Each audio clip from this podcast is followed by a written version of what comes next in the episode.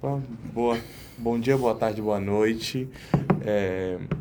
Desculpa, pode começar de novo? É porque... Eu vou editar depois. É porque o meu menina do Reduto estava mandando mensagem aqui. Bom dia, boa tarde, boa noite. Dependendo do horário que vocês estão ouvindo. Começa aqui mais um episódio do Canate Podcast.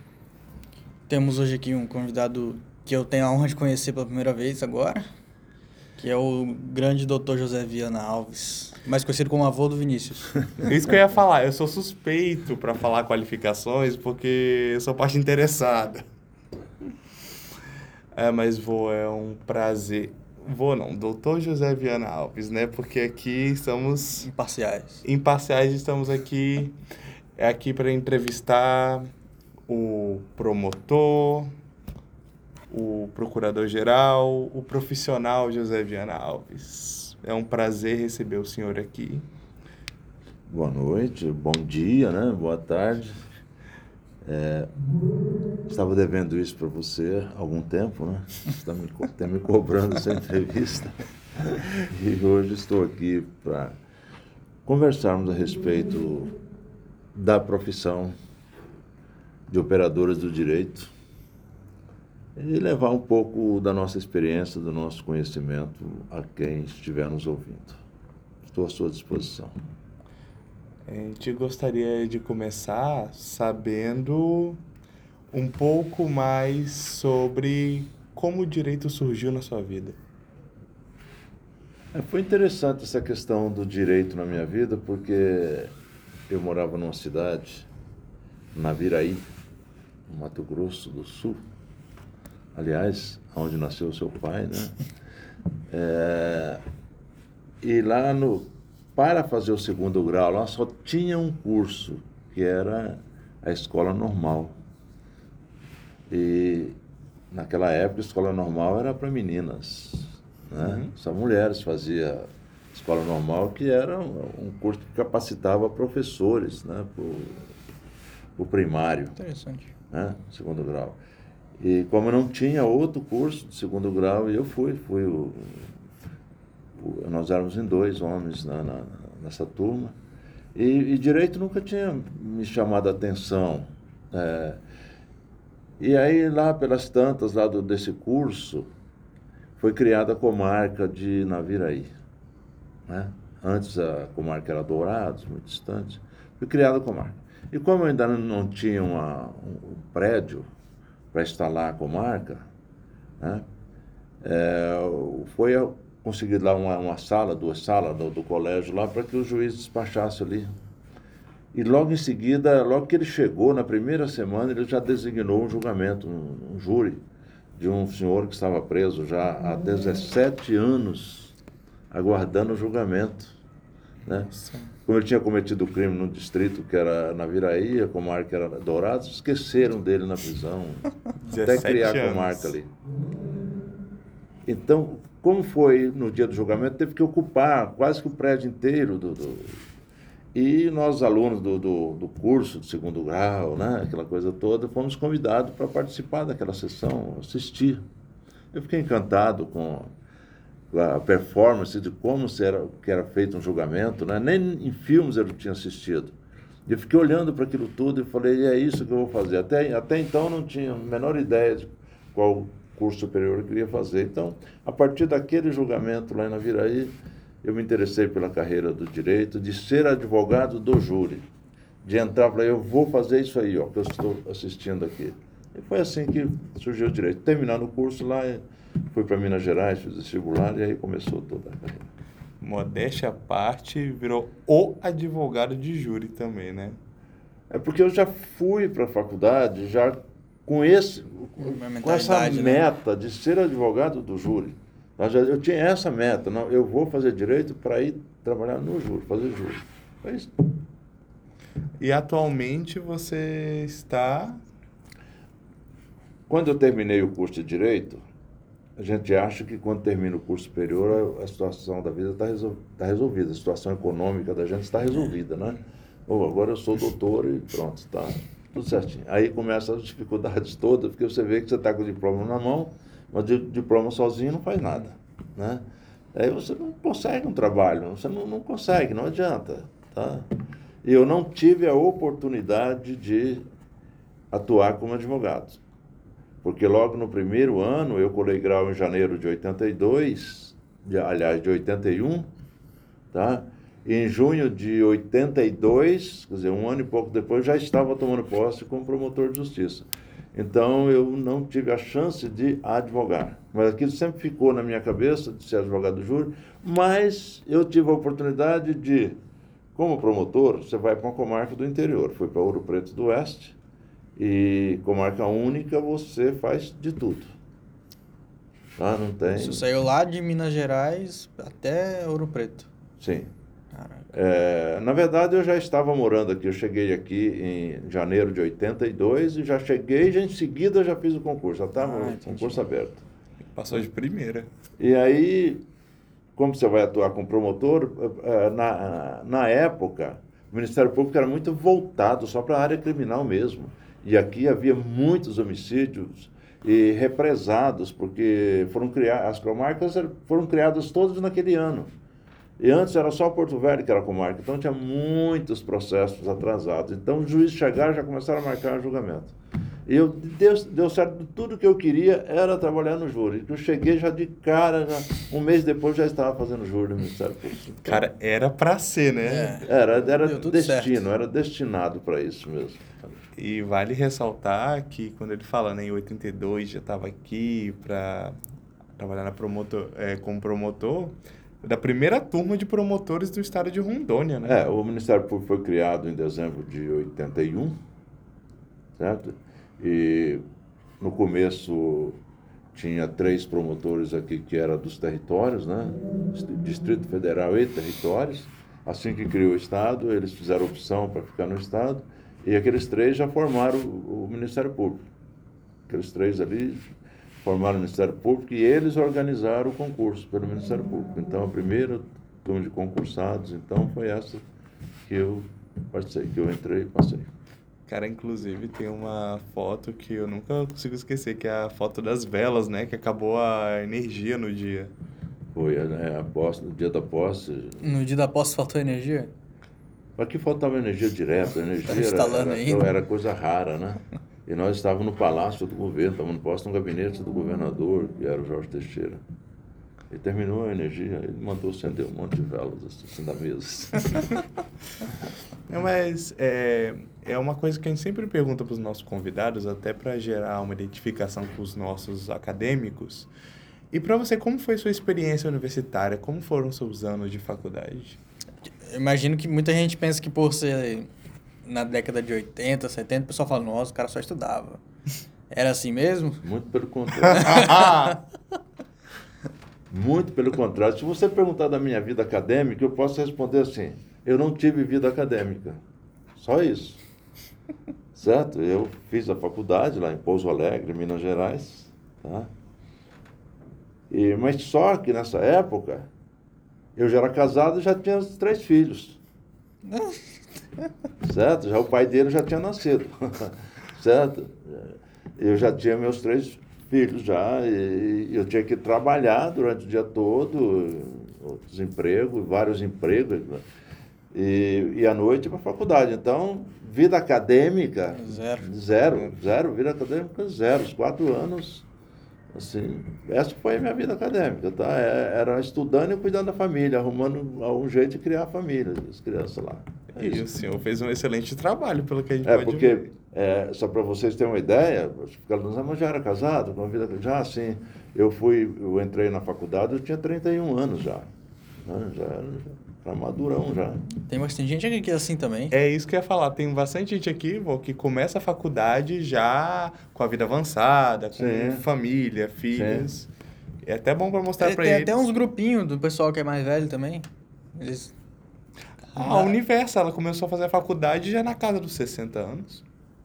Eu, para você ter uma ideia, eu fui ao, eu costumo dizer que eu sou filho do Mobral. O Mobral era um movimento de alfabetização de adulto que existia na, na década de 70, né? E eu era analfabeto, então eu, eu, eu, fui aprender a ler e escrever com 21 anos de idade, né? É, eu, a minha identidade, ela ainda foi assinada ainda no, ah, no, dedo, dedão. É. Tá? Então eu, eu, eu fui aprender a ler, escrever essas coisas, começar a minha vida de estudante mesmo com 21 anos de idade. Ah, mas daí é interessante para mostrar que nunca se é tarde para Não, investir não, na sua jeito formação. Não, não. Mas depois de se formar, o senhor chegou a fazer pós-graduação? Mestrado, Já doutorado. depois, depois, já no Ministério Público já, porque, como eu disse, um ano depois de formado eu já estava no Já estava Ministério trabalhando. Público, já tinha entrado, então não houve nem tempo para fazer pós-graduação, essas coisas. Fui fazer tudo isso depois, né? já exercendo o cargo de promotor, aí já fiz as graduações e, e doutorado. Doutorado, na verdade, a gente iniciou dois doutorados, mas é, é, hoje, hoje eu não sei como é que está essa, os cursos de doutorados por aqui, mas eles começavam e não terminavam naquela época. Era uma dificuldade muito grande. Tá? Tinha gente que demorava 10, 15 anos para Nossa, conseguir. Por que? é. Deslocamento? É, Não era só deslocamento, sabe? Os, os- começava o curso e mudava as regras, mudava isso, mudava Nossa, aquilo. que horrível. E, sabe? Era, era muito dificultoso alguém conseguir terminar, tá? E, realmente tive muita dificuldade. Eu aí quando eu cheguei, eu estava na Procuradoria Geral, que depois a gente vai chegar nesse ponto, mas só dando já um, um picote aí lá na frente. Eu fui atrás desses cursos de doutorado para que os, os promotores e outras pessoas tivessem a oportunidade de fazer um doutorado. Foi aonde eu fui para a Europa, fui para Portugal, para a Espanha, para ver se trazia de lá ah, o curso de doutorado para cá. Então, no seu caso, o seu doutorado foi na, em Portugal, não é? Foi. Foi. Inclusive, é, hoje é... Pelo N- N- NBA, né? Pelo MBA. tá? MBA? É. Eu, inclusive, eu tava vendo, você até enviou, né, o certificado, eu tava dando uma olhada Mas aí, por, bonito. por ser em Portugal, tinha alguma Porque coisa eu, diferente? porque eu estava trabalhando no sentido de, de trazer um curso de lá para cá, para que eles Ah, viessem aqui, tá, é, ministrar um doutorado aqui, tá? E a gente conseguiu, depois de quatro viagens lá, tá? E nesse meio tempo eu tive que, tive, não é que eu, que eu tive que fazer, eu tive a, a honra de ser convidado e dar aula inaugural na, na, na faculdade, na Universidade de Lisboa e na Uni- Universidade Portucalense, no Porto, uma coisa maravilhosa. né? Eu Europa, imagino né? experiências. É, de conhecer por dentro os detalhes da, da Faculdade de Direito de Coimbra, essas coisas todas assim. Então, por essa, por essa minha batalha lá de trazer esse doutorado para cá, foi aonde eles me deram o, o título de doutor. Tá? O honoris causa. É, isso foi, foi lá, na, na época, foi lá em Barcelona, né? Estavam, é, porque a NBA na época ela fazia sedes assim, anualmente estabelecia em Legal. algumas regiões né, do, do mundo. E nesse ano foi lá em Barcelona, né? Cara, Legal. deve ter sido muito legal. E, Inclusive lá em casa eu já vi o álbum de fotos dessa Sim. viagem para Portugal e é muito lindo. E, mas, e assim, mas agora eu consigo ver a dimensão do que foi aquela viagem, né? Porque uma coisa é você ver quando você é pequeno, ah, você tá vendo ali os seus avós numa viagem, mas saber agora os detalhes do que foi aquela viagem. E a gente conseguiu trazer para cá, então a Portucalense instalou aqui o curso de doutorado, aqui foi ministrado dentro do Ministério Público. Tá? Quando estava lá no, no, no- no quinto módulo, tá? aí terminou o meu mandato. Aí entrou outro procurador e Cortaram. Cortou? Cortaram o cortou. curso? E é, é- é o tal negócio. Isso que aconteceu conosco no Ministério Público, de ter cortado, era o que acontecia antes, em todos os lugares. Ah, por isso que- por isso que não demorava. Não terminava, não termina. Ah, tá? Aí as pessoas pegaram aqueles cinco módulos que já tinham feito. Claro que o MBA era aproveita tudo aquilo. Então, um dia, se ele quiser voltar a continuar, aqueles, aqueles módulos estarão valendo. Né? Pra, mas aí, quando você corta o curso, as pessoas desestimulam. Aí, quando ele, quando ele cortou o doutorado aqui, o que, que aconteceu? As pessoas todas moravam aqui. Aí, aí o MBA disse assim, ó, quem quiser continuar, lá em Florianópolis agora. Aí, aí foi. Cara, doído. Interrompeu. Mas, cara, é é uma coisa assim surreal. Muita gente faz doutorado. Ele trouxe o doutorado pra cá. É, eu trouxe para cá. Foi Sem contar que- Ah, Foi o único que existiu aqui em Rondônia até hoje. Doutorado foi esse. Você contar que antes dos anos 2000 era difícil viajar para a Europa do Brasil, né? Principalmente aqui em Rondônia. Muito difícil. Eu teve um professor da, da Portucalense que esteve por aqui, e aí um professor da Unir é, convidou ele para ir no Ministério Público, conhecer o Ministério Público. Tá? E foi aí que nós conhecemos ali, a gente começou a conversar, começou a conversar, e ele me levou para Portugal e aí começou toda essa luta. Conexões. Cara, que negócio, né? É umas experiências muito únicas. Sim, é uma experiência maravilhosa, viu? maravilhosa. Tá? E a, a Europa é o seguinte, não abre as portas para todo mundo não, para qualquer um não. A Europa é, é difícil, a Europa, tá? para você entrar na Europa. Eu tive facilidade porque esse professor com alguém, né? me levou. Ele veio aqui e eu fui com ele. Tá? A primeira vez fui com ele. Depois as portas foram se abrindo, né? Eles vão vendo o empenho, a luta, essas coisas assim. E como que foi estar aqui desde o início da, de, de tudo de justiça em Rondônia, Ministério Público, Ah, tudo isso? isso é muito interessante. Isso realmente foi muito bom. É, você ver as coisas nascerem, né? O começo de tudo. Hoje você entra, por exemplo, vamos, vamos falar, eu já cheguei aqui e comecei a advogar em Paraná. Quer dizer, fui- vim, vim para advogar. Aí quando eu cheguei aqui, que eu fui fazer inscrição na UAB, lá dentro da salinha da UAB tinha um, um cartaz na parede dizendo que estava aberto as inscrições para o concurso da magistratura e do Ministério Público, tá? da primeira turma. Aí eu vi aquilo ali, mas eu falei assim, você está tão distante de mim que Não vale nem a pena fazer. nem a pena fazer. Aí a, eu fiquei olhando para aquilo ali, aí a Nazaré Erce, que estava ali fazendo as inscrições nossas ali da, UAB, né? Ela viu eu olhando para aquilo ali, ela falou, você não quer fazer a inscrição? Eu falei, não, não, não. É, até porque a parte financeira não permitia, estava assim numa situação, como eu disse, né? Você é com diploma na mão, mas Não sabe pra onde ir, né? é. Aí ela disse assim, não, é gratuito, não paga nada. Você não paga nada para fazer a inscrição. Aí eu falei, não paga nada? Não, eu faço agora para você a inscrição. Eu falei, então faz. Olha, assim. Santa Nazaré, porque olha. É. Eu, eu vou à missa lá na catedral, eu sempre encontro com ela lá, né? Ela está lá, quer dizer, faz parte da história da gente, da vida da gente, E né? tá até hoje, né? Está até hoje. Caraca. Tá? Cara, é muito surreal. E, e aí foi assim, aí eu fiz o. Veio, veio as provas, né? O concurso.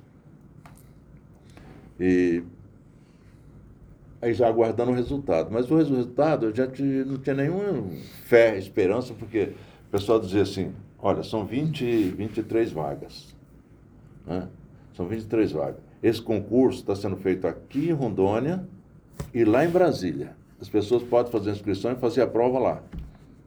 Para poder assumir aqui. Eu falei, é, qual é a chance que Agora foi onde vez. Qual é a chance que a gente tem aqui? Nenhuma, zero. Todo mundo que estava aqui fazendo, não, não, não tem chance nenhuma. Então nós fizemos e deixamos para lá, esquecemos.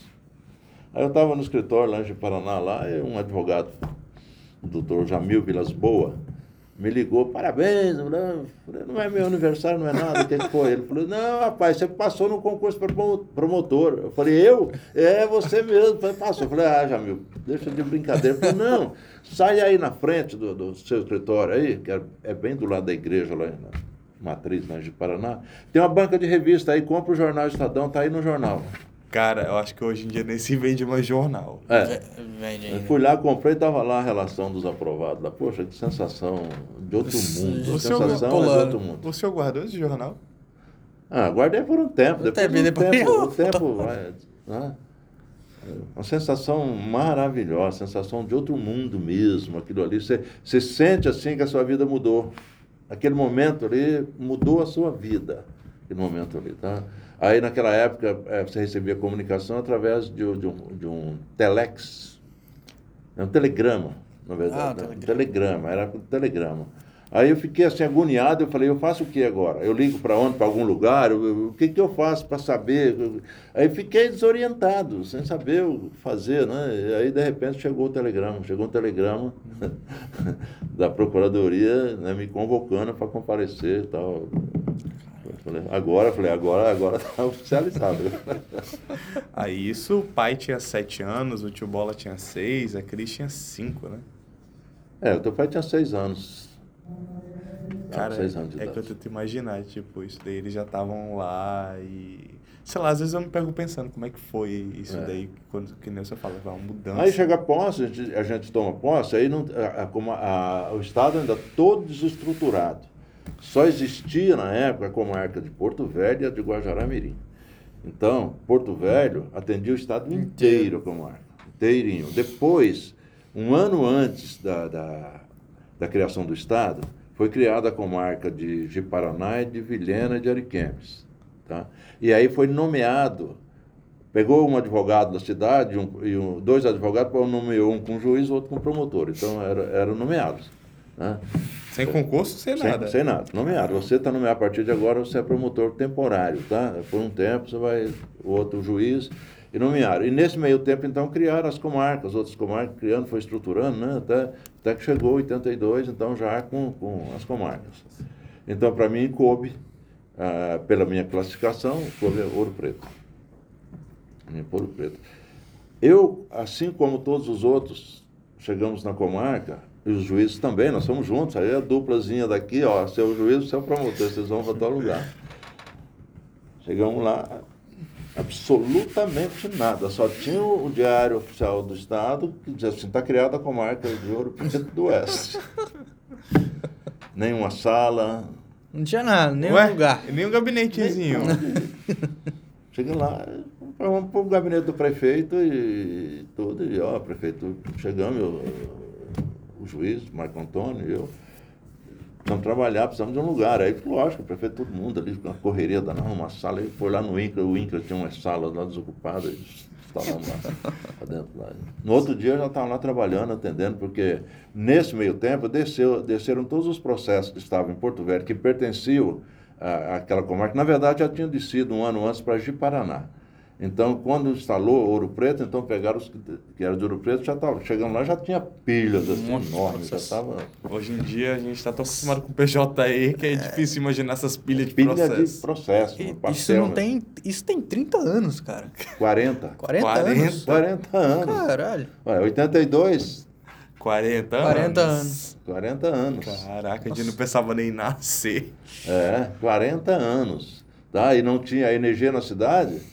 Era assim, seis horas por dia e geralmente à noite, por causa do colégio, aquela coisa toda. Não tinha energia na cidade. E a energia que tinha era um motor, um motor a diesel lá, que tocava lá. Pra cidade inteira. Para a cidade inteira. Era racionado. Porto Velho nessa época era uma rua, né? Basicamente. Não, Porto Velho já era uma cidade grande. Já não. Vamos dizer assim, na época tinha 250 mil habitantes, hoje tem 450, dobrou, né? Tem mais. Mas já era uma, uma, uma, cidade estruturada já, tá? Porto Velho já era. Tá? E a energia que era um pouco melhor, não é que era, tinha. Mas o interior o era interior. terrível.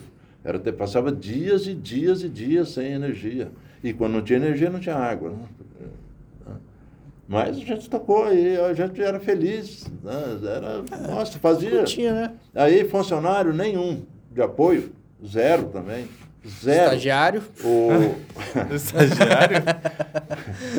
para, vamos dizer assim, para o judiciário, o prefeito arrumou lá dois, três, quatro funcionários, emprestou para o judiciário ali, o, juiz nomeava um como escrivão, né, essas coisas todas ali, ajeitou ali, tá, tá.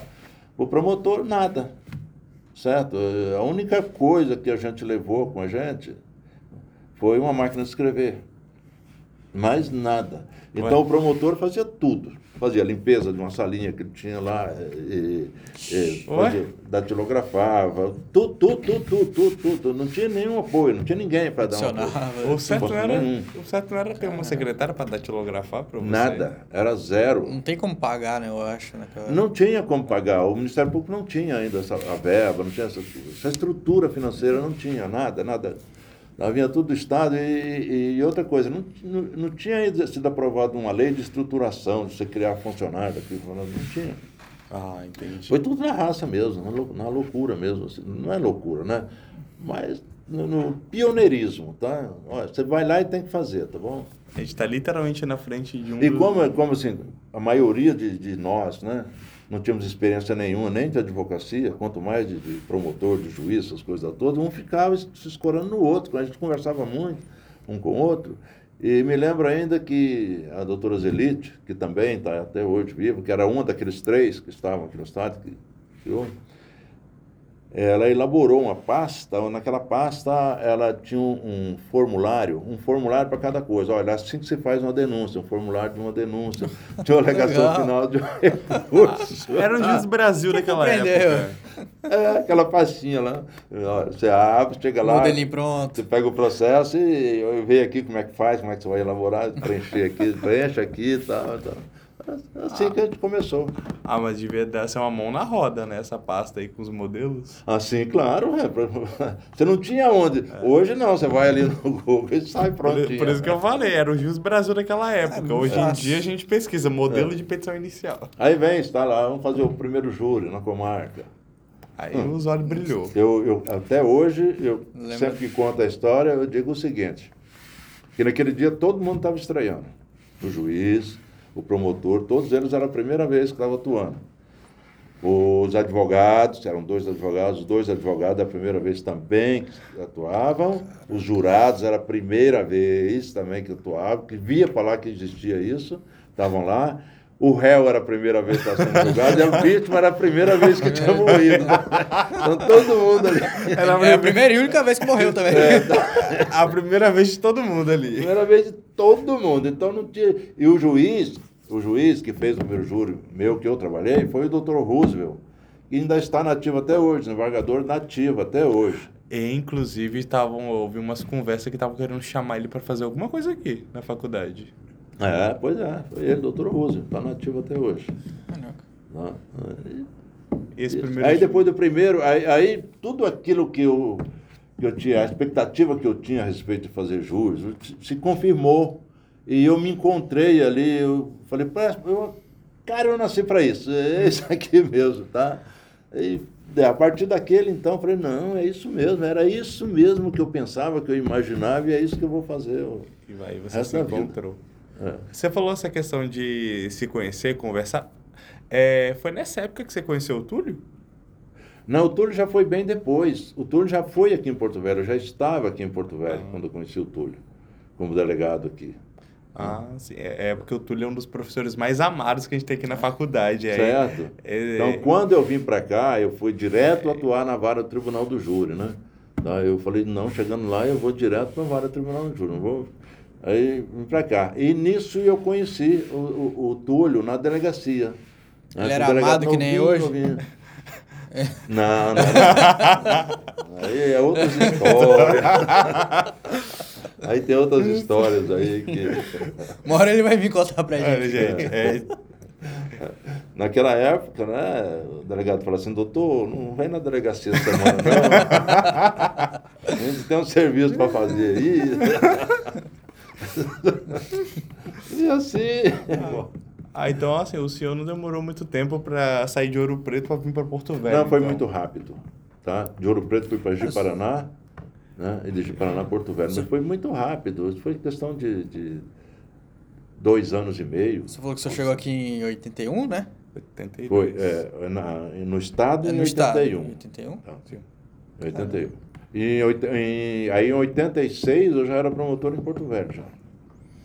Aí o senhor ficou quanto tempo como promotor? Até 94. 94, 95, por aí. Eu- aí, nessa, né, aí nessa época eu fui promovido a procurador de justiça, né? Aí o resto da carreira no Ministério Público, já como procurador de justiça. Foi o resto da carreira inteira no Ministério Público. Sim, aí até 2004, quando me aposentei. E essa segunda fase de procurador, como é que foi? Aí o procurador é o seguinte, me afastou do júri, porque o procurador não faz júri, segundo Fica grau não sentado, faz né? júri, né? O júri é só no primeiro grau. Me afastou e eu senti muita falta daquilo, muita falta mesmo. Aí você atuar no segundo grau é dar parecer, tá?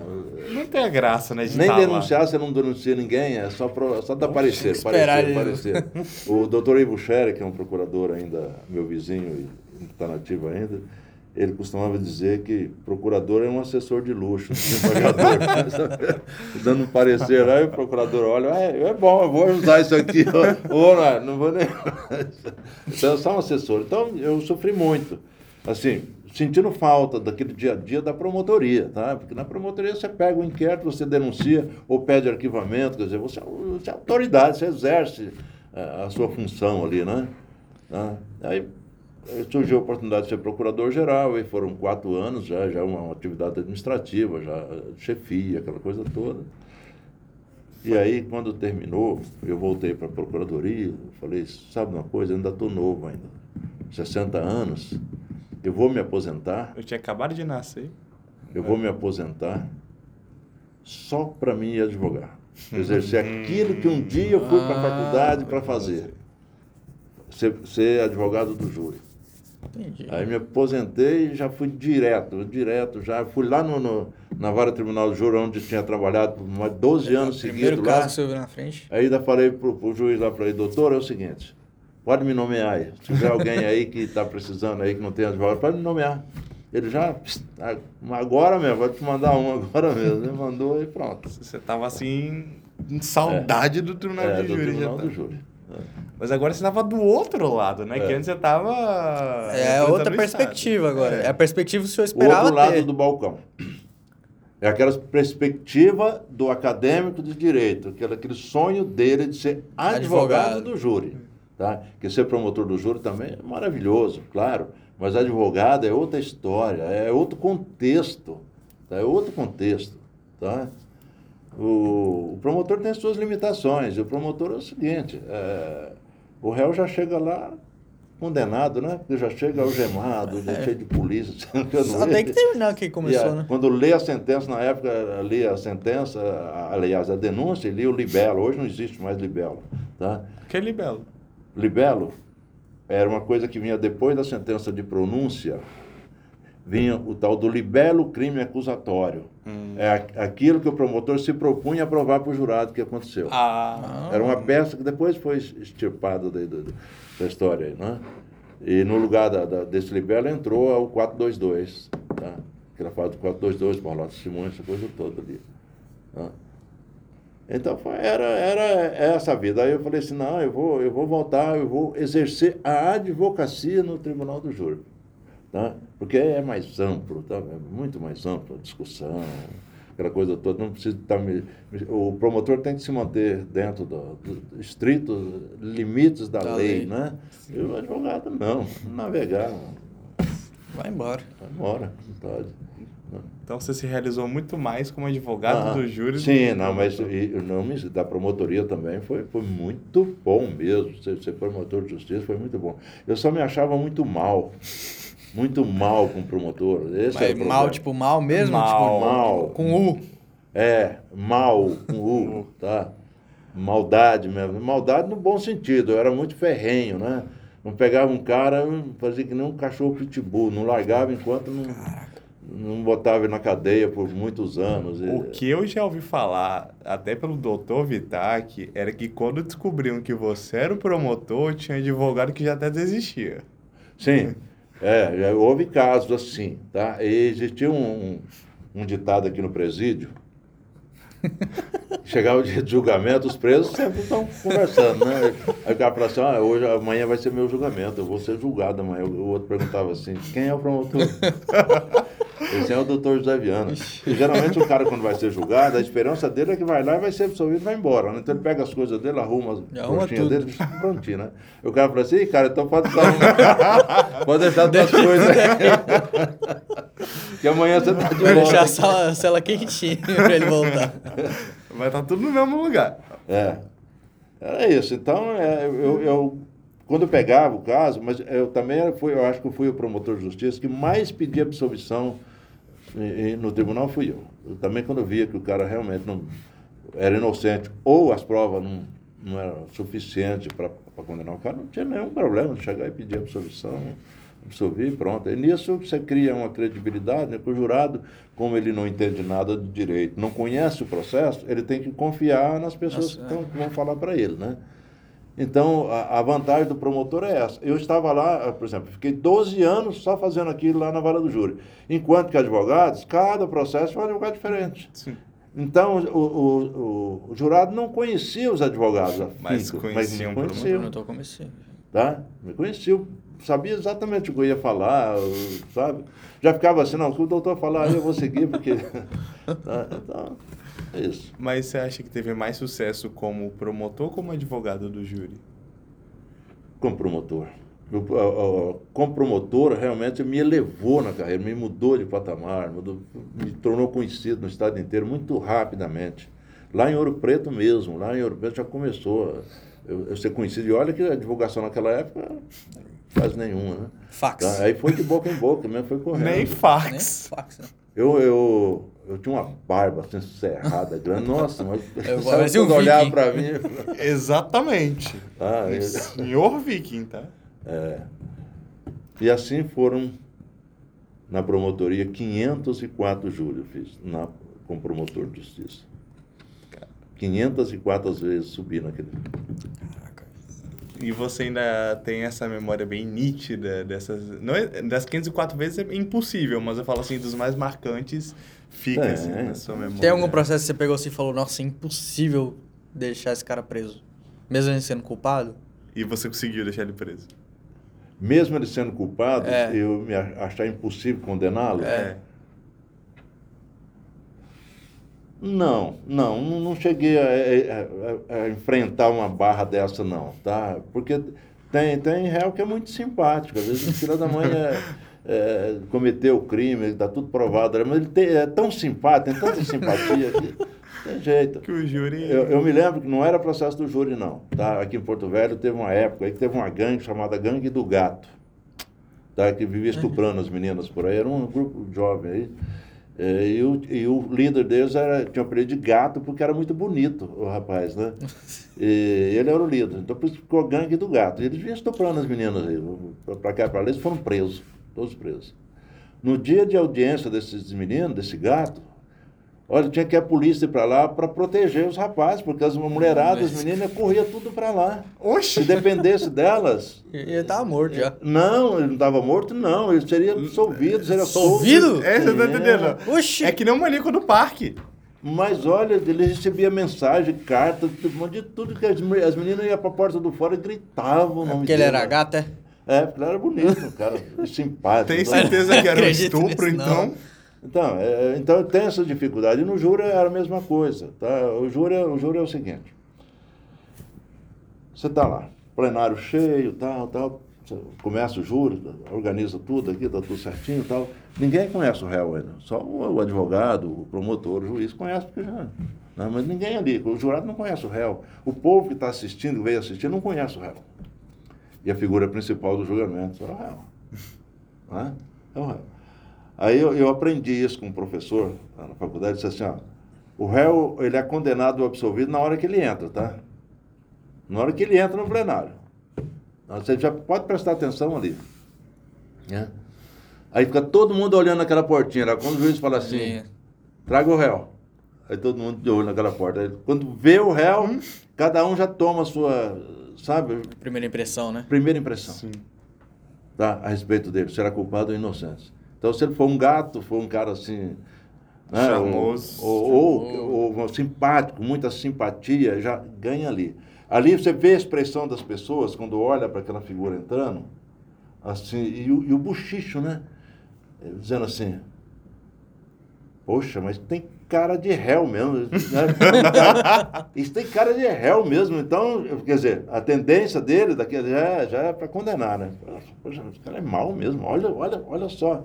E quando o cara é muito simpático, a pessoa diz assim, que pena, né? Pô, que pena. Cara pessoa, desse. Cara desse, olha, que pena. Quer dizer, então já tendência Esse é um já... homem de família. Já assinou três, mas é tão simpático. Pois é, tá- sabe? Então tem esses problemas no julgamento. Aí você tem que lutar contra isso. Tá? Então tudo que você fala ali para o jurado, se o jurado é daquilo fala assim, poxa vida, mas que pena. Aí tudo que você fala para ele, ele, ele começa a querer distorcer, né? Favorável ao réu. É isso. Cara, mas deve ser surreal, né? É Uma E esses caras aí foram absolvidos? A gangue do gato? Foram presos?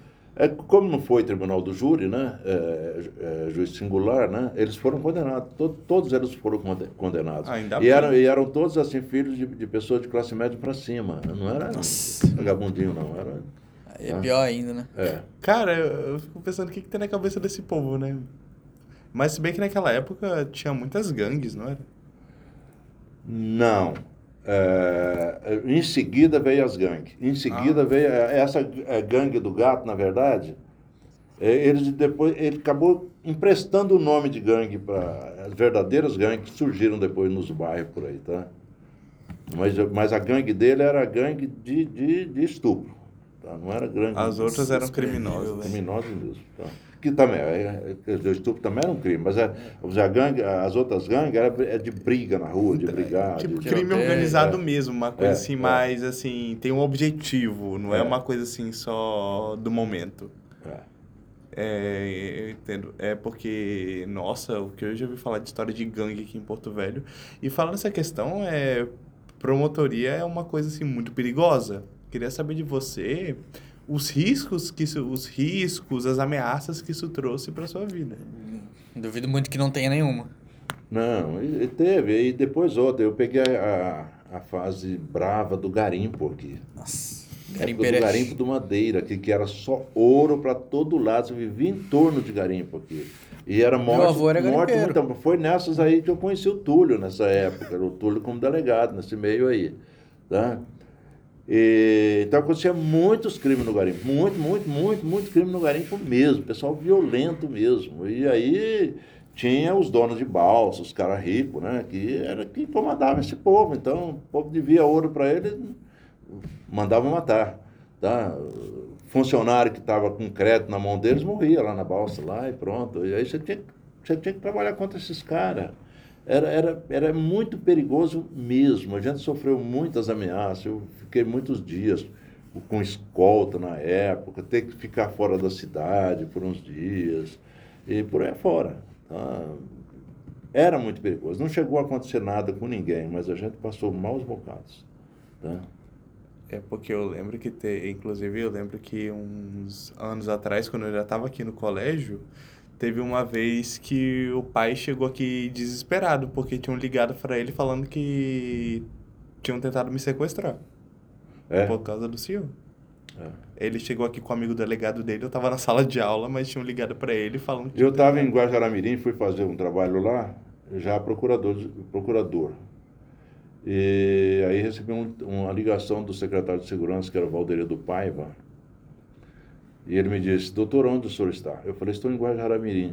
Ele falou, vem embora, se esconda, dá um jeito, suma. dá- até a gente resolver aqui como é que vai fazer para trazer. Porque o fulano de tal fugiu da delegacia, da- da- do presídio, e ele roubou o, um, um AK, um fuzil, e está indo atrás de você. Falei, caramba, em Guajaramirim só tem uma estrada. Onde que vai esconder Guajará-Mirim? Só se pular para Bolívia. né? A Guaiará é mais seguro. Aí eu co- conversei com o colega que estava lá. Aí tinha um policial que trabalhava no fora. Ele falou: Doutor, faz o seguinte: eu vou com o senhor no carro, vamos embora para Porto Velho, não tem outro jeito. Eh, Não é possível que ele vai, todo carro que ele encontrar na estrada vai parar para saber se, se é o senhor. Não, vamos embora. Já pensou? Tá? Aí, ia embora, peguei o carro lá e vim parar em casa. Tá? E naquele dia não aconteceu nada. Mas, uma semana depois, ele foi preso na porta da minha casa. Ali naquela casa que eu moro até hoje. Isso que eu ia perguntar. Que... Foi preso na porta da minha casa com, com, com um rifle. Caraca. Mano, isso daí é umas histórias assim. É, ele era um, um, um PM, né? Era um policial militar. Ele. Ah. Lembrei. É, Vocês- Mas daquela história lá? daquela história do, do garimpo do Palmeiral. Chacina do Palmeiral. Nossa, é porque essa daí foi barra, porque assim. Vou... É, foi barra, mas é um assunto que eu não vou tocar, Sim, porque muito como delicado. envolve a polícia militar, né? Sim. Essas coisas todas, é melhor não Sem problema. público. Não, não sei se essas sem problema. ali, E né? nesse tanto tempo que o senhor trabalhou no tribunal de júri, assim, ele. O senhor acha que tem uma importância especial para os tribunais, esse tipo de tribunal?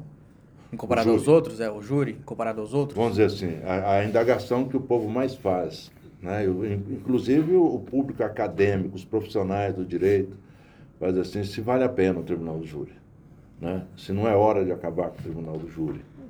né? se o tribunal do júri realmente exerce a sua, a sua função. É o mais É. famoso, mas tem muita gente que acha É, ineficiente, tem né? gente que não acha que o tribunal de júri não deveria existir, que o leigo não poderia julgar, né? Quem tinha que julgar teria que ser o juiz profissional. Eu sou da corrente que defende o tribunal do júri até morrer. Tá? E eu tenho as minhas razões para isso. O crime contra a vida é um crime, em primeiro lugar, ele é contra a sociedade, não é contra o indivíduo. Então, ele é contra um crime contra a sociedade, contra o povo. Porque a vida pertence ao Estado, pertence à sociedade, tá? não ao indivíduo. O indivíduo vem depois. Tá? E com isso, nada melhor do que o povo, o povo, para julgar o indivíduo que está no meio dele. Os dois estavam no meio da da sociedade, né? o vítima e o réu. Tá? Ninguém melhor do que a sociedade para entender ah, o que se passa ali no meio para justificar ou não uma ação de um crime contra a vida. O profissional ele tem que seguir as regras do direito. Tá? Eu costumo dizer que para o juiz togado, 2 mais 2 é 4. Para o júri, para o jurado, 2 mais 2 é quanto ele achar que deve ser.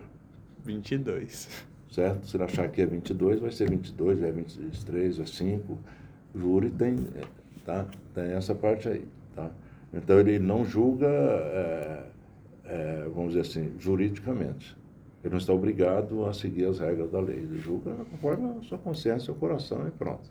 Tá? O juiz, os profissionais do direito, o juiz, ele é um escravo da lei e a lei é escrava do jurado. O jurado pega a lei, manuseia ela do jeito que ele quer. Fala assim, mas se o jurado der uma, uma decisão absurda, o tribunal não vai anular? Vai. Se ele der uma decisão absurda, que o tribunal achar que foi absurda, o Tribunal de Justiça, anula a decisão. Mas não pode dar outra no lugar. Tem que devolver lá para o jurado julgar de novo. Ah, E se ele de novo der o mesmo resultado, o tribunal não pode mexer mais. Acabou. Vamos supor, por mais absurdo que seja, a pessoa mata o outro, está ali a câmera mostrando, filmou que morreu, ele confere, não, eu matei, dei cinco tiros nele, ainda fui lá, ainda cortei o pescoço dele fora, conta tudo direitinho. Chamou de negro, chamou de macaco. Matei o cara, tá? Mas foi eu, tá aí a fotografia, tudo, aí, foi eu. Aí pergunta pro jurado, se no dia tal, tal, tal, fulano de tal, eh, disparou a arma de fogo contra a vítima tal, causando sua morte, o jurado fala, não. Não? Não. Aí o juiz, tá bom, né? Você disse não, aí o juiz pega e absolve o cara. ué. O o jurado entendeu que não foi ele, que ele não matou a pessoa, está absolvido. É claro que o tribunal vai anular esse júri. Manda lá de novo. Reúne outro corpo de jurado, outro corpo de sentença, senta lá de novo. De novo o jurado fala assim, não, não foi ele. O juiz fala, tá bom, agora não posso fazer mais nada, acabou. Não cabe mais recurso, não cabe mais nada, acabou. Cara, mas é então, o jurado pega a lei e torce do jeito que ele quiser. Mas é uma situação tão absurda que de duas uma. Ou acontece de um em um bilhão, ou o júri tá comprado. Desse jeito que eu estou te falando, não acontece esse absurdo desse tamanho, tá? Desse tamanho, não. Mas acontece, por exemplo, o último júri que eu fiz agora, só, só para dar um exemplo. É, é claro que o réu disse que não foi ele atirou, mas as testemunhas, tem várias testemunhas. Ele- o outro deu um tiro nele há dois anos atrás, ele foi parar no hospital, ele encontrou o cara e se vingou do cara e deu os tiros nele lá. As testemunhas, tudo dizendo ali. Tá? Tá bom. Aí vai para julgamento, aí não teve jeito. Eu tentei mostrar que é negativo de autoria, que não é ele, não foi ele, está negando tal, tal, mas o jurado disse, não, foi ele sim. Perguntou se ele deu os tiros, o jurado respondeu sim, ele deu os tiros. Tá? Em tese estaria condenado já. Mas aí tem, hoje existe o quesito obrigatório, que se chama o jurado absolve o réu, sem perguntar por quê. Tá? O jurado absolve o réu. Aí, nesse caso, o júri disse, sim, eu absolvo. Aí o promotor pulou lá no telhado, já, "Mas como? Ué, não pode, não pode, o senhor disseram que foi ele que atirou, agora vai absolver o jurado. E daí? O outro Quem mereceu. manda aqui sou eu, quem decide sou eu. Tá. Ah, então eles levaram em consideração aquela questão que o outro tinha tirado nele antes, que foi uma vingança. Porque o legislador, quando, ele, ah, quando mudou a legislação agora, disse assim, ó, o jurado não pode ficar preso a nenhuma norma, nenhum, nenhum jurídico. Ele não pode ficar preso. Aquilo ali só serve de parâmetro para ele, tá? mas ele pode decidir da forma que ele quiser. Quando o juiz pergunta, você absolve o réu? O juiz não pergunta assim, por legítima defesa, por que ele é inocente, por isso, por aquilo. sim ou não? Sim ou não? Você absolve ele? Sim, absolve. Mesmo ele tendo feito tudo isso, sim, absolve. Se fosse o caso de perguntar, né? E pronto, acabou. Absolvido. Isso é surreal. Ah, quebra de padrões pro pessoal que pensa que o júri não é assim, né? É. E aí, é, aquela história de você é a favor ou contra. Muito bem. O júri é a única democracia que funciona no mundo. E tem no mundo inteiro, né? Tem no do mundo inteiro. Mas a essência dela é, é, é um processo democrático, é a democracia, é o, o povo julgando o- o povo, tá? Então é um processo democrático, não é? Mas é um democrático verdadeiro. Bota sete pessoas lá, e se quatro votar a favor ou contra, está decidido. E ninguém vai contestar e acabou. Voltando um pouquinho, num processo comum, um estupro, se o juiz condena, o réu apela e vai para o tribunal, e o tribunal diz assim, mas não era caso de, de condenar, isso aqui, as provas tá para absolver esse rapaz, não era para condenar. O que, que o tribunal faz? Anula a decisão do juiz e dá outra sentença no lugar absolvendo o cara. O tribunal caça a decisão do juiz, anula, e pega o processo para si e dá uma outra sentença no lugar, absolvendo. No caso do júri, se- o tribunal entendeu que foi um absurdo o que o júri fez absolvendo, ele anula o júri, mas ele não tem a, a- a competência para julgar. Tem que jogar pro devolver júri de novo. de novo. Tem que devolver para cá para quem tem a competência para julgar. Olha a diferença. É enorme a diferença. Então a decisão do júri era uma vez tomada, está tomada, não se discute. E outra coisa, o júri não pode conversar um jurado com o outro, combinar. Olha, o que você acha disso aí? Né? O que você acha? Não pode, cada um toma a sua decisão. Aí diz que o Congresso Nacional é democrático. Tá bom, vai ser votada amanhã uma, uma decisão, tem uma decisão, uma lei para ser aprovada. Tá, vai ser votado. O que, que eles fazem? reuniões e mais reuniões para ver como é que vão votar. E o líder obriga o deputado a votar de acordo com o partido. Ó, se você votar contra a orientação do partido, você vai ser expulso do partido. Então, que porra de democracia é essa? Tá? Não, isso aí não é democracia. Então, o júri é uma democracia em movimento mesmo. Funciona. Tá? Funciona ali. Uma vez entrevistaram um juiz no Rio de Janeiro, há muitos anos no Tribunal do Júri, atuando no Tribunal do Júri como juiz, fizeram essa pergunta para ele, se ele era a favor ou contra o Tribunal do Júri. Ele disse assim, eu vou responder contando um, um caso que aconteceu na minha vara, comigo, lá. Esse assim, havia, um servente de pedreiro na, numa favela dessas aí, no Rio de Janeiro, que saía todo dia de manhã, trabalhava o dia inteiro, à noitinha ele voltava para o barraco dele. Aquilo era a rotina dele. Tá? E nessa mesma favela tinha um bandido, que, é, daqueles que cobrava pedágio. Cobrar pedágio é exigir que os moradores paguem, Paga, né? passar. aquela coisa toda. Vivia cobrando pedágio das pessoas lá e maltratando as pessoas, matando gente, traficando droga. Existe até hoje. Né? Existia esse cara lá. Um para lá, outro para cá, tá tudo bem. Um dia o cara chega em casa encontra várias pessoas na porta da casa dele e ele entra em casa, a mulher lá chorando e as crianças também num desespero danado. O cara tinha entrado lá e tinha estuprado a mulher dele, tá machucado ela toda, tá? E ele com as crianças pequenas, tudo desesperado ali. E ele ficou, numa, ele ficou sem saber o que fazer. Embora a polícia foi lá, mas ele ficou parado e pensando, gente, era minha família, minha mulher e tal, o que, que eu vou fazer? O que, que eu vou fazer? Eu não posso com esse cara. Esse cara é um cara muito forte, muito grandão, violento, anda armado. Eu não posso com ele. Se eu for brigar com ele, ele mata também. Eu não posso com ele. O que, que eu vou fazer? Pois é, o rapaz pegou uma foice, amolou a foice bem amolada e foi lá para um beco daquele. Sabia que é uma hora o cara tinha que passar por ali e ficou lá de, na tocaia, aguardando esse criminoso passar lá, esse bandido passar lá. A hora que esse bandido passou, Ele saiu de esconderijo, foi por trás e deu no pescoço dele, arrancou a cabeça dele fora, matou o cara com a foiçada. Deu uma de Cronos. Certo? Ele falou assim: esse rapaz veio parar no meu tribunal. Já foi preso, veio parar no meu tribunal aqui para ser julgado. Ele falou assim: olha bem a minha situação, o juiz falou. Se eu tivesse que julgar esse homem, o que, que eu tinha que fazer? Dar 30 anos de cadeia para ele, ué. Ele premeditou o crime, ele ficou numa tocaia e tal, fez, fez todos, Sem possibilidade todos os de requisitos defesa. do crime. A minha sentença, 30 anos de cadeia e Olha. pronto, estava resolvida. E, e a minha consciência me matando, porque, né? Ele falou, ele falou assim, graças a Deus tinha o tribunal do júri. Ele foi pro júri, o júri só dizia assim, dá logo, né, pra gente votar, dá o questionário logo, não precisa nem conversar, não precisa nem de conversa aqui. Ele falou assim, o promotor se esgoelou, fez tudo que tinha que fazer, mas não adianta, o jurado falou assim, não, dá logo para votar. E na época contava todos os votos, né? hoje não conta mais todos. Sete votos, 7 a 0, para soltar o rapaz, absolvido, inocente. Tá? 7 a 0. Logicamente que o promotor recorreu e era um absurdo a absolvição, porque tocar aquela coisa Toda. toda, não tinha legítimo de defesa, não tinha nada. O tribunal anulou, O outro júri. o outro júri coisa. veio a mesma coisa, falou, manda logo para nós aí. Pronto, ele falou assim, graças a Deus, o tribunal do júri fez justiça. E eu não podia fazer justiça. Eu tinha que condenar. Ele falou, por isso que eu defendo o tribunal do júri até a morte. É, Ah. ainda tem essa questão, né? Porque o tribunal de júri, ele permite essa nuance que aqueles que estão sujeitos às normas legais não podem.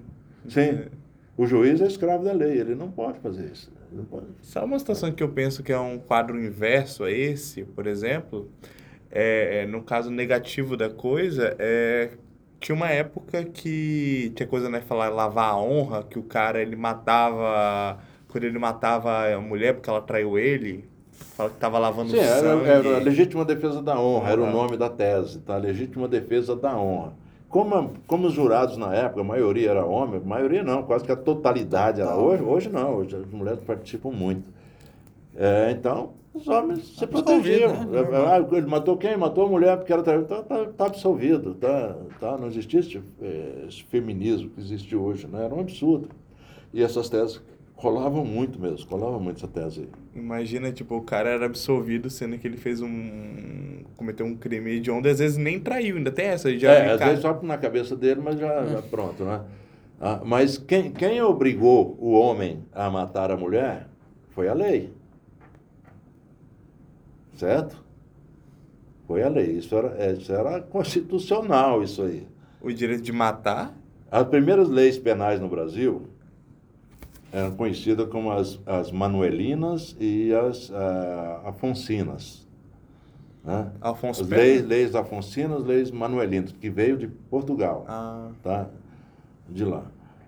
E numa delas tinha lá um artigo que dizia o seguinte: o homem que for corneado pela sua mulher, ou traído pela mulher, e que não tomar as providências drásticas, quer dizer, leia-se, que não matar a mulher, certo? Por essa razão, fica condenado a usar o capelo durante dois anos. O capelo, o que, que era? Aquele chapéu de. de, de, de, de corno? de couro, aquele chapéu de, de vinque, boi, que tem soldado. Não tem? uh, É os vinques que Os usam? vikings, É, ah, chifre. É, aqui não é um capelo, né? Então, ele era obrigado a usar aquilo por dois anos na cidade dele, para todo mundo saber Que ele é corno. Ah, que ele é corno é e que não tomou as providências, não matou a mulher. Então o cara se obrigava. A mulher traiu, ele matava a mulher para não usar aquilo, para não ser humilhado em público, né? Tá? Então a própria lei foi que criou essa história de deve- Caralho. legítima defesa da honra. Isso é tá? surreal e totalmente contra os direitos humanos. Exatamente, né? E aí a luta agora, né? Essa luta toda aí para mostrar que não é bem assim, né? Não é bem assim. A mulher tem todo o direito dela. E o direito do homem na hora dela é separado da mulher, a lei está aí para isso, né? Sim. Mas não para tirar a vida. que né? negócio, né? Tome as medidas no âmbito civil, não no Sim, penal. Não, no penal. Né? A justiça com as próprias mãos, né? Cara, mas é surreal. E então você acha que todo estudante de direito, todo futuro operador do direito deveria ter pelo menos uma experiência com o tribunal de júri? Eu diria para você muito mais do que isso. que todo ser humano devia, pelo menos, assistir, Assistir, né? um júri um dia. Pelo menos assistir, sentar lá e assistir do começo ao fim, sem sair. Não só o operador do direito. E os operadores do direito teriam a obrigação, o dever, mesmo aquele que diz assim, eu vou fazer concurso, ou eu vou trabalhar só na área civil, tá? Na área privada, não tem problema. Mas você tem que saber o que se passa. É como um médico. Não, eu vou trabalhar só com criança ou só com não sei o quê. Mas você tem que conhecer toda a área, você tem que ter um conhecimento amplo de toda a área, né? Então, o operador do direito tem um dever, tem a obrigação de saber o que é um tribunal do júri, o como é que se passa, as coisas lá, como é que acontece. Então, Cara, eu sei que eu fiquei muito interessado. Assim, eu já tinha tido conversas assim com ele antes sobre trama de júri, mas falando tudo isso com toda essa perspectiva me deixou bem o que, que eu empolgado. te falei um mês atrás? Eu falei assim, você está um, você tá se tornando um operador do direito, um advogado, muito virtual. O que é ótimo, para a atualidade é ótimo, porque o mundo hoje é virtual. Você está um advogado virtual. E eu quero, eu quero que, te mostrar que existe uma advocacia na Terra. Foi isso que eu disse? Você vai comigo lá no Tribunal do Júri participar de um júri comigo. Dá para você sentir que existe uma outra advocacia de pé no chão, na realidade, no real. Tá? O, o, o júri é espírito de presença. Tudo que acontece você tem que resolver ali na hora, na hora, aí é verbal, e é oral, tá? No processo comum, se acontece algum fato, o que, que, que tem? Você peticiona, a outra parte fala, o processo volta para o juiz, tá, daí dá um mês, dois meses, aí tá bom, vamos fazer assim. Lá não. Surgiu um problema, o juiz fala, o senhor tem alguma coisa para dizer a respeito? Para o juiz, para o promotor, para o advogado. Eu acho, eu, a minha opinião é essa, essa, tá, tá, tá, eu decido, pá, tá decidido. Continua o barco, não continua. É tudo na hora, você tem que resolver.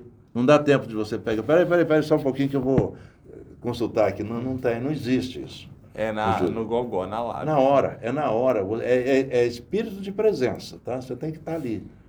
Você tem que estar ali, está preparado para tudo, para tudo. Tá?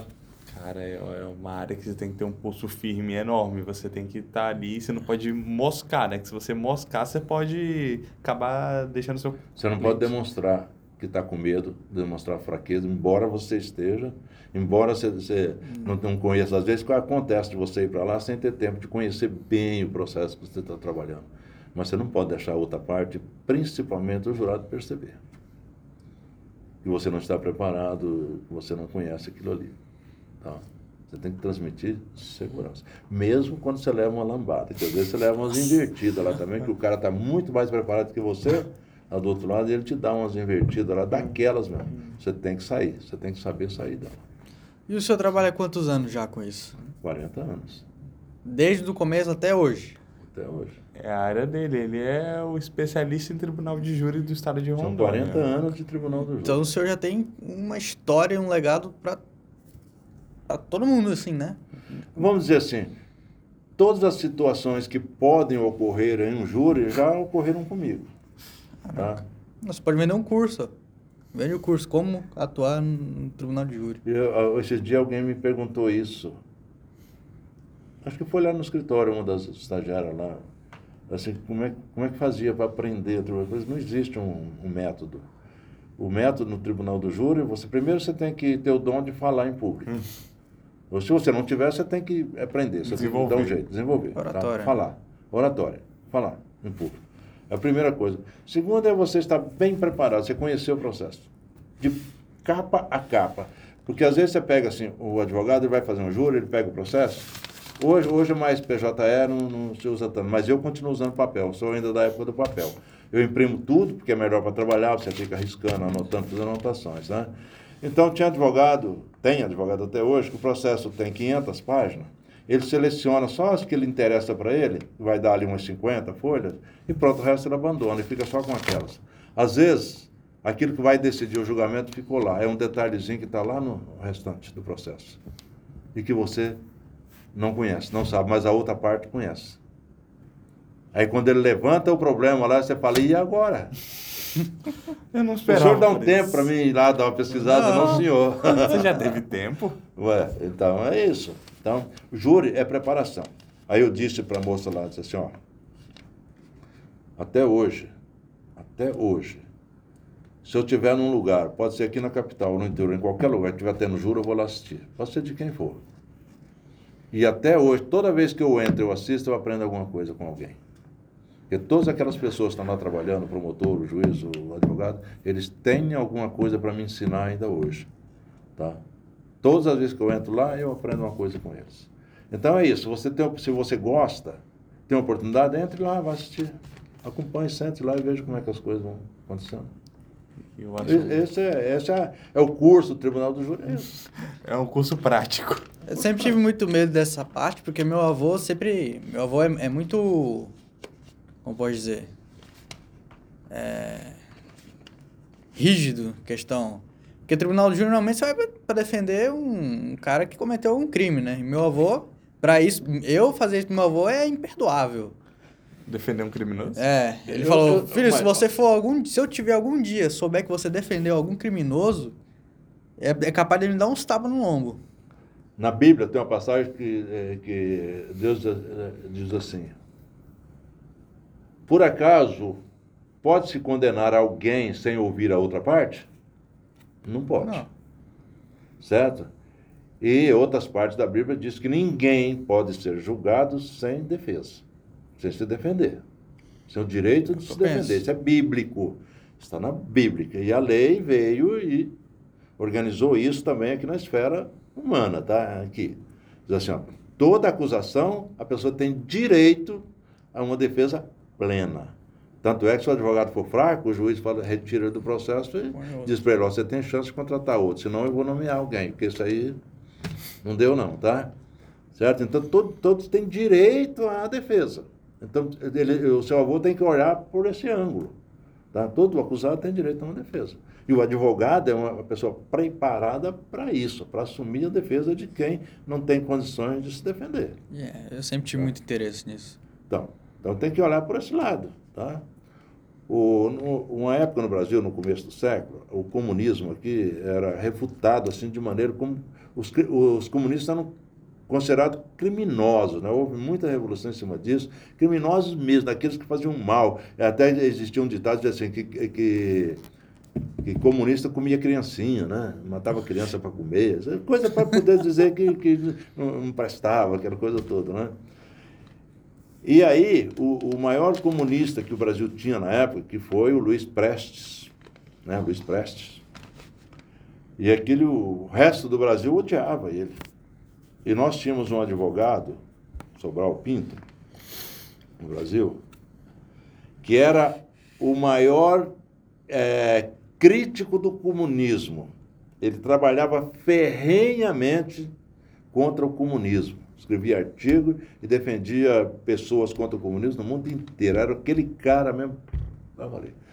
Quando Preste foi preso, acusado de vários crimes por ser comunista, por ser comunista, como, já ser comunista já era um crime, tá? Exercer o comunismo aqui dentro. Ele foi preso por isso. Nenhum advogado quis defendê-lo. Certo? Ninguém queria sujar a né? biografia defendendo Prestes. Tá? E aí o juiz pegou e nomeou o Sobral Pinto, que era o maior crítico. Só de sacanagem com a cara Foi de sacanagem mesmo? Foi de caso Não pensado? foi de sacanagem. Que ele não, era o mais competente. Né? Que era o mais competente. E ele não titubeou. Ele falou, excelência, eu aceito mumos. Eu me formei para isso, eu jurei que faria isso, que defenderia quem precisasse. Tá bom, pode mandar para mim. E ele defendeu o Prestes até o Prestes morrer, ferrenhamente, com toda a competência do mundo, embora a ideologia dele fosse o contrário. Mas ele, como advogado, é como médico. Você é o maior inimigo dele, ele vai salvar, tentar salvar o cara. O juramento de Hipócrates. É, então. Então você tem que olhar por esse lado, tem que convencer seu avô por esse lado. Vou tentar bastante. Se até o Sobral defendeu o Prestes. A minha profissão é essa. Eu sou um homem preparado para fazer a defesa de quem não pode se defender. Não, não importa quem seja. Tem um detalhe. Porque que... se for desse jeito aí, os coitados. É, é tudo preso. Tem cada crime aí que. O pessoal tá todo mundo lascado já. A gente foi avançando, a gente não falou de um aspecto que eu sei que foi bem marcante, pelo menos marcou várias pessoas da sua carreira, que foi a docência.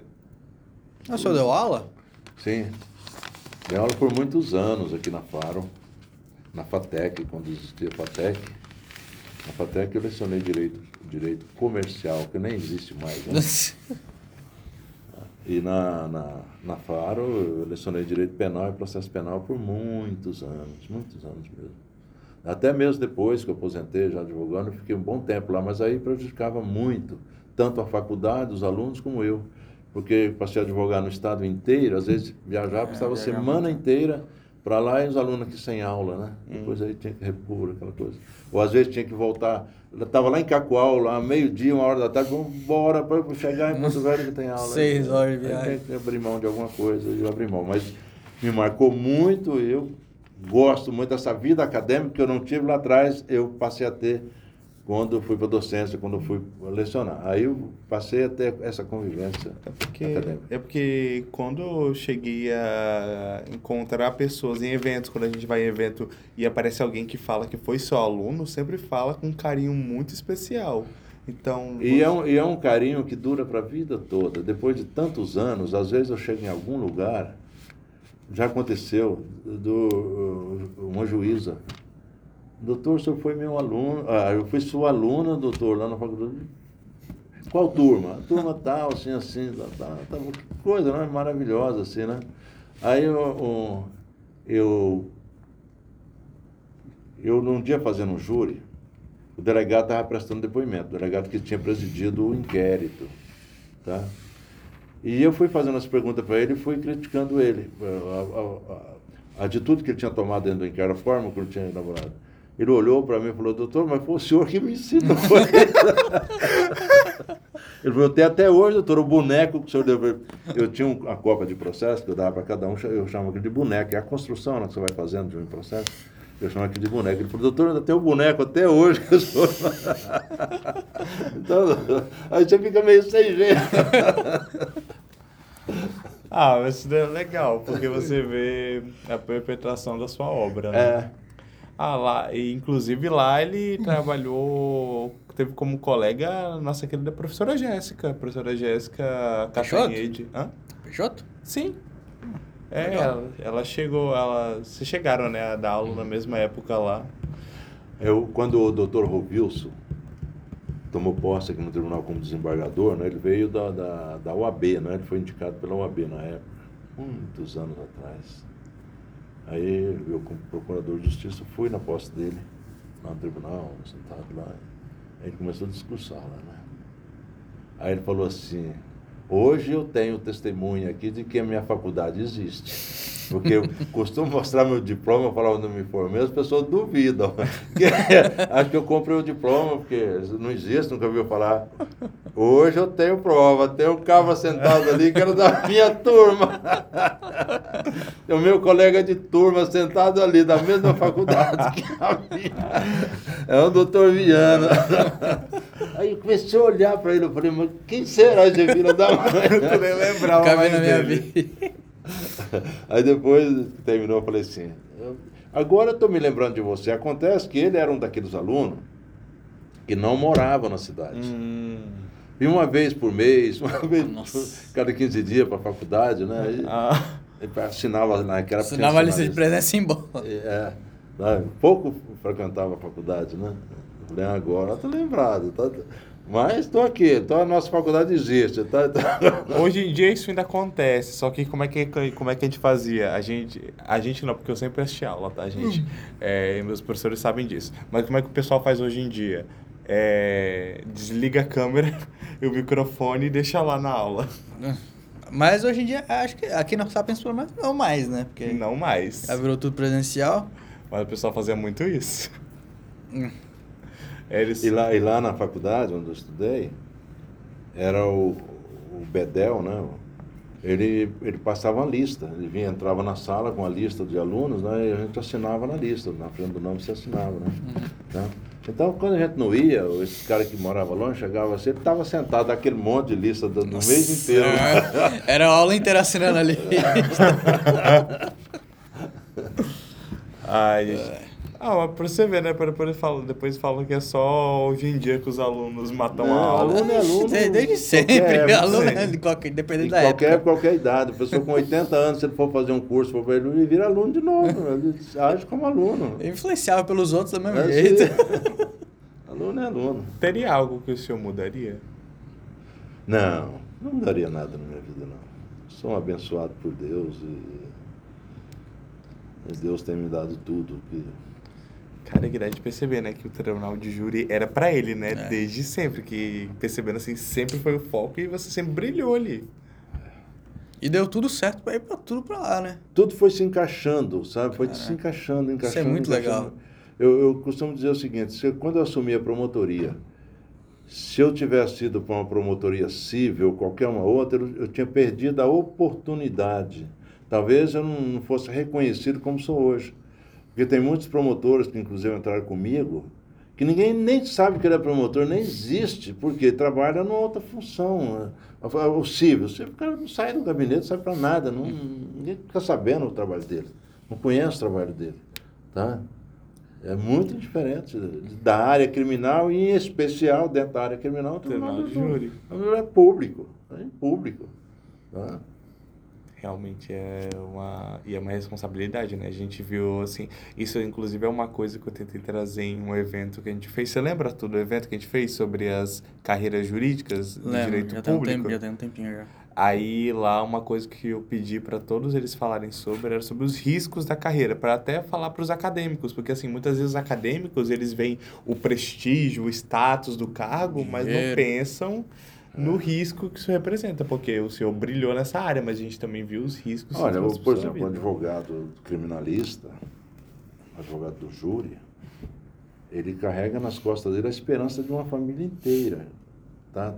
Depositam nele não só o réu, a família inteira, amigos daquela pessoa, deposita na sua pessoa. É, é o único que pode fazer isso. Tá? É, o senhor está aí agora. Se o senhor falhar, nós.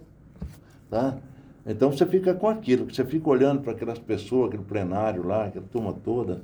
E não tem coisa pior, porque na hora que sai a decisão lá dentro, ninguém fica sabendo, é só o- as pessoas que estão na sala secreta. Jurado, juiz, promotor, advogado. Então, volta para o plenário, entra todo mundo de novo, porque todo, ninguém sabe de nada o que aconteceu. E o juiz está ali elaborando a sentença, ali quieto, sentado lá, e todo mundo ali agoniado. A gente já sabe, claro. Tá? Mas você está numa agonia ali, todo mundo numa agonia danada, e é, é o pior momento, é a hora que o juiz vai ler a sentença e o seu cliente foi condenado. A hora que o juiz fala assim, foi condenado e eu lhe dou a pena de 20 e poucos. Puta merda, isso é o pior momento para o advogado. Que aí o advogado, o olho do, do réu e da família está tudo em cima dele. Ele olha para lá e, e.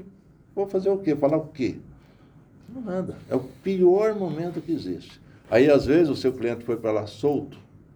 E sai de lá. Você só vê o braço dele assim, já algemando e levando embora. Quer dizer, é, é, é dureza, é uma responsabilidade muito grande. É por isso que o advogado nunca pode prometer para o cliente que ele vai. Nada de causa ganha. Porque senão aí o bicho pega. Aí o bicho pega. Ele olha para você e fala assim, seu desgraçado. Você disse que- prometeu. Ah, não. Você tem que preparar ele bem direitinho. Sabe, eu lembrei de uma coisa que você falou uma vez, que é a diferença do advogado para o médico, que quando o médico erra, a família ainda vai lá e ainda agradece tudo que o médico tentou O médico fazer. tenta salvar, opera a pessoa, faz de tudo, a pessoa morre. Acabou. A família vai lá e agradece ele, dá um abraço nele, Deus te abençoe, Deus te abençoe, tudo bem. O advogado. e sem contar que é o seguinte, o médico, ele está lidando um doente, está ali para morrer, está dependendo daqui, dos trabalhos dele. Ele, tá, não tem ninguém contestando o médico. Se o médico falar, não, tem que, ser- tem que cortar uma perna sua, tá? Não, tudo bem, Tem corta. Vai, ó, vai ter que cortar outra, corta, tudo bem. O advogado não. Do outro lado tem alguém, no mínimo igual ele, mas igual ele ou melhor que ele, para contestar do outro lado. Eu falo uma coisa, o outro, aí, peraí, peraí.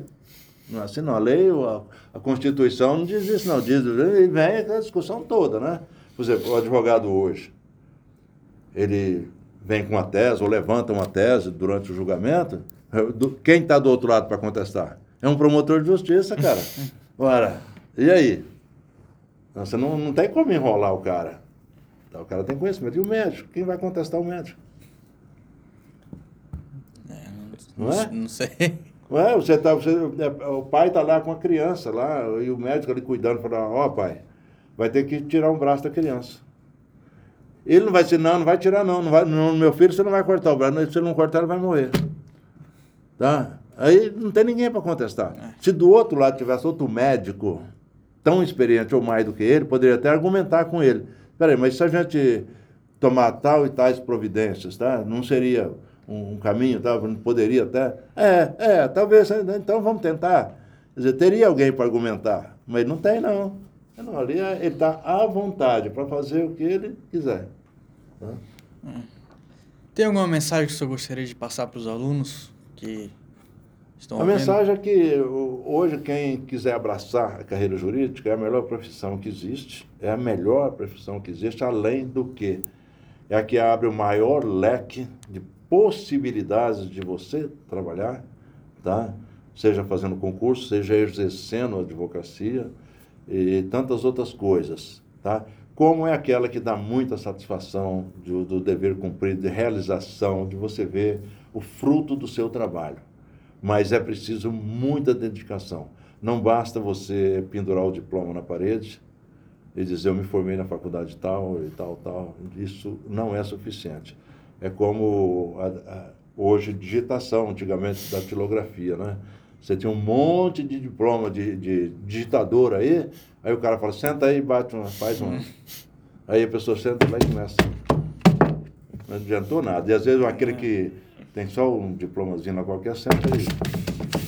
A advocacia é isso. Tá? Não adianta os diplomas todos. né? Mas se você realmente tem espírito e quer exercer, é melhor que tem. Não vá em frente mesmo. E o advogado, ele é o profissional mais completo que existe. Profissional mais completo que existe, tá? Hoje existe, por exemplo, faculdades, cursos superiores aí de, vamos, só dando um exemplo, de administrador de empresa. Tá? O cara se prepara todinho. Aí um grande empresário que tem uma grande empresa, está com um problema na administração, precisa contratar um administrador. Tá? Aí as pessoas mandam um currículo lá e ele seleciona lá um monte de currículo. E no final sobra dois, um advogado e um administrador. Quem que ele vai contratar? O O advogado. Com certeza. É o advogado. Com certeza, vai contratar um advogado. Mais Entre um e outro conhecimento. contrata um advogado. E assim, tantas outras áreas, tá? A pessoa fala assim, você é advogado, você não, então vai ser você. Embora a função aqui, é, mas vai ser o advogado. Tá? Então, ele é, um, ele é um profissional completo. O que rege a sociedade são as leis. Então, o Sim. advogado é pau pra toda a obra. exatamente. Então, vale a pena os acadêmicos aí investir mesmo na carreira. Investir E- mesmo. E Só que é o seguinte, se você fizer o curso por fazer, mesma coisa que nada. mesma coisa que nada. Ele pendurado na parede não serve para nada. E uma pergunta: o que você acha que é o seu legado para o direito? Eu acho que é, é, é o- vamos dizer assim, a minha vida, o, meu, é o trabalho da minha vida durante esses 40 anos, tá? a minha dedicação, os trabalhos que eu fiz como promotor, como procurador, como procurador-geral e como advogado, lidando dentro desta área. O legado é esse, é fazer bem feito aquilo que você vai fazer. Então, se você pegar todos os trabalhos que eu fiz durante esse tempo todo, e até mesmo eh, como professor, eu fiz bem feito. Quer dizer, eh, as pessoas reconhecem o que, eu, o que eu fiz, certo? Às vezes eu estou no supermercado, eu não conheço a pessoa, mas a pessoa me conhece, tá? Aí a pessoa fala assim, sabe quem é esse aí? Esse aí, olha, eu vi ele fazendo, sabe? Então, isso, isso eu acho que é o legado que você deixa, tá? Sempre que alguém fala de mim, vai falar de mim, só tem uma, uma mensagem boa para falar, uma passagem boa do meu trabalho, tá? Não tem uma passagem ruim. Eu disse agora há pouco que eu era, era mal, mas aquele mal de ser aguerrido, de pegar e levar a- adiante mesmo, até conseguir o resultado, aquele resultado ali. É nesse sentido que eu disse que eu sou mal, aguerrido. Tá? Então, esse é o legado que eu deixo. Tá? Que as oportunidades estão aí para todos, para todos, para todos mesmo, fazerem um trabalho dessa maneira. Foi uma honra receber você aqui. Foi Você muito bom, cara. Quer fazer Muito bom. Eu sei que eu falei demais, mas como é, pouco, como é que? A você gente acha que foi como é que pouco. você fa- faz um, um advogado do júri, um promotor do Sem júri falar. sem falar? Não tem como. jeito. Se você der deixar ele falar, ele vai falar. Nossa, acredite, é, por nós a gente continuava por horas aqui. Não, mas se torna cansativo. Também se você deixar prolongar demais, aí. Vamos pessoa- deixar no gostinho, deixar no gostinho. Exatamente. Você é flamenguista? Não. Graças a Deus, não. A briga lá em casa é essa. Ia falar pra deixar no cheirinho, mas se eu não é flamenguista, não, não, não. vai cheirar, É não. assim, é, a briga lá em casa é porque o vô, o pai e a tia são santistas. Eu e o tio somos flamenguistas. Meu Deus. E a sua mãe também. É. Bom, muito obrigado, seu Ainda viado. tem o tio Zé lá, que é o corintiano. Pra ficar... É. Nossa, tem um corintiano ainda pra acabar. Meu Deus, esse aí é ingrato, hein? É. Bom, seu Viano, muito obrigado por ter vindo hoje. A gente agradece de coração, o Centro Acadêmico inteiro agradece de coração.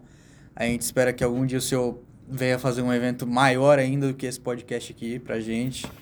De compartilhar muitas mais histórias que o senhor tem. de Talvez um dia casos. que puder fazer um presencial com, com os alunos, a trocar essa Vamos foto. fazer, tem um Bora. auditório ali pra A gente isso. organiza. Sentar ali, isso Um é bate-papo ótimo, de seis horas ali. Porque vamos, vamos dizer assim, vocês são dois hoje fazendo as indagações. E, e no dia ali vai ter 50, cada um tem uma indagação diferente. É. uma- uma coisa diferente. 50, a última, pensamento diferente. Teve um evento que a gente fez que deu 200. Vai ter, o, Então, vai ter o nosso é, próprio júri ali pro ideias, senhor. Muitas É. ideias, né? Então, tá, tá. E os júris é, simulados são maravilhosos na faculdade. eu já- Você tem que fazer isso. Eu só fiz um simulado. no ensino médio ainda. No ensino médio, No ensino né? médio, Mas- muito bom. Capitu e Bentinho. Capitu e Bentinho, o clássico. Tava, Bom. tava defendendo quem? O Cap, a Capitu ou o Bentinho? Ah, Capitu, mais Ah. fácil. Eu, eu li esses dias numa reportagem em algum lugar, que lá no Nordeste eles fazem sempre, eu não, não sabia, mas depois eu li. Aqui em Rondônia também é bem comum. é, que fizeram um julgamento, fazem um julgamento do Lampião. É- Ah. É, interessante. É, é interessante. Até porque a figura, né, a história dele. E os juros simulados lá são em cima dele. Ó, senta aí, o Lampião sentado lá. Você- Ah, mas é, em breve, inclusive, fala pro pessoal do pessoal da faculdade, principalmente do centro, que semestre que vem vai ter júri simulado. O Moisés já falou que vai ter júri simulado, que todo semestre os alunos do sétimo período vão fazer um júri simulado e os outros períodos vão lá para assistir. Bom, É aí que você capta quem é que tem realmente a tendência. Porque no júri simulado as pessoas são voluntárias, né, os alunos. Quem quer ser o promotor aí? Quem que vai ser o advogado? é advogado defesa, júri. Não, eu quero. Não adianta você apontar, você vai ser. A pessoa, não, não é a minha praia, não vou. Né? Então, ali a pessoa começa a se despontar. Então você fala assim, ó, É. tem, quem vai ser o advogado? Aí aparece 10, aí você dá um jeito de selecionar quem vai. Tal, Faz duas né? sessões. né? Ok, vamos encerrar, porque Vai- Isso vai ficar aqui Novo, sempre. né? Ah, foi É. uma honra receber você aqui. é, e é muito bom poder ouvir essas histórias. Assim. Eu já tinha ouvido muitas delas, mas é muito bom poder compartilhar com os alunos do centro, que eles possam saber e também para inspirar eles. Porque tribunal de júri é uma das coisas mais nobres que você pode fazer e demanda um talento muito grande. Não querendo prolongar mais, já prolongando, toda pessoa que faz vestibular para direito, na cabeça dele está o tribunal do júri. é. Ele vai para lá por causa disso, tá? Pensamento dele quando ele fala assim, direito, advogado, tribunal do júri. Depois que ele entra, que vai começando... A quebra de expectativa, né? É, Comigo foi exatamente. assim. A primeira coisa que vem na cabeça de quem se inscreve É, no vestibular de direito é tribunal do júri. Eu troquei medicina por direito por causa disso. Então, Ok, já está encerrado, agora está encerrado mesmo. Bom, é isso. Bom dia, boa tarde, boa noite a todos vocês. Vemos vocês no próximo canal de podcast. Com mais surpresas, espero. Tchau.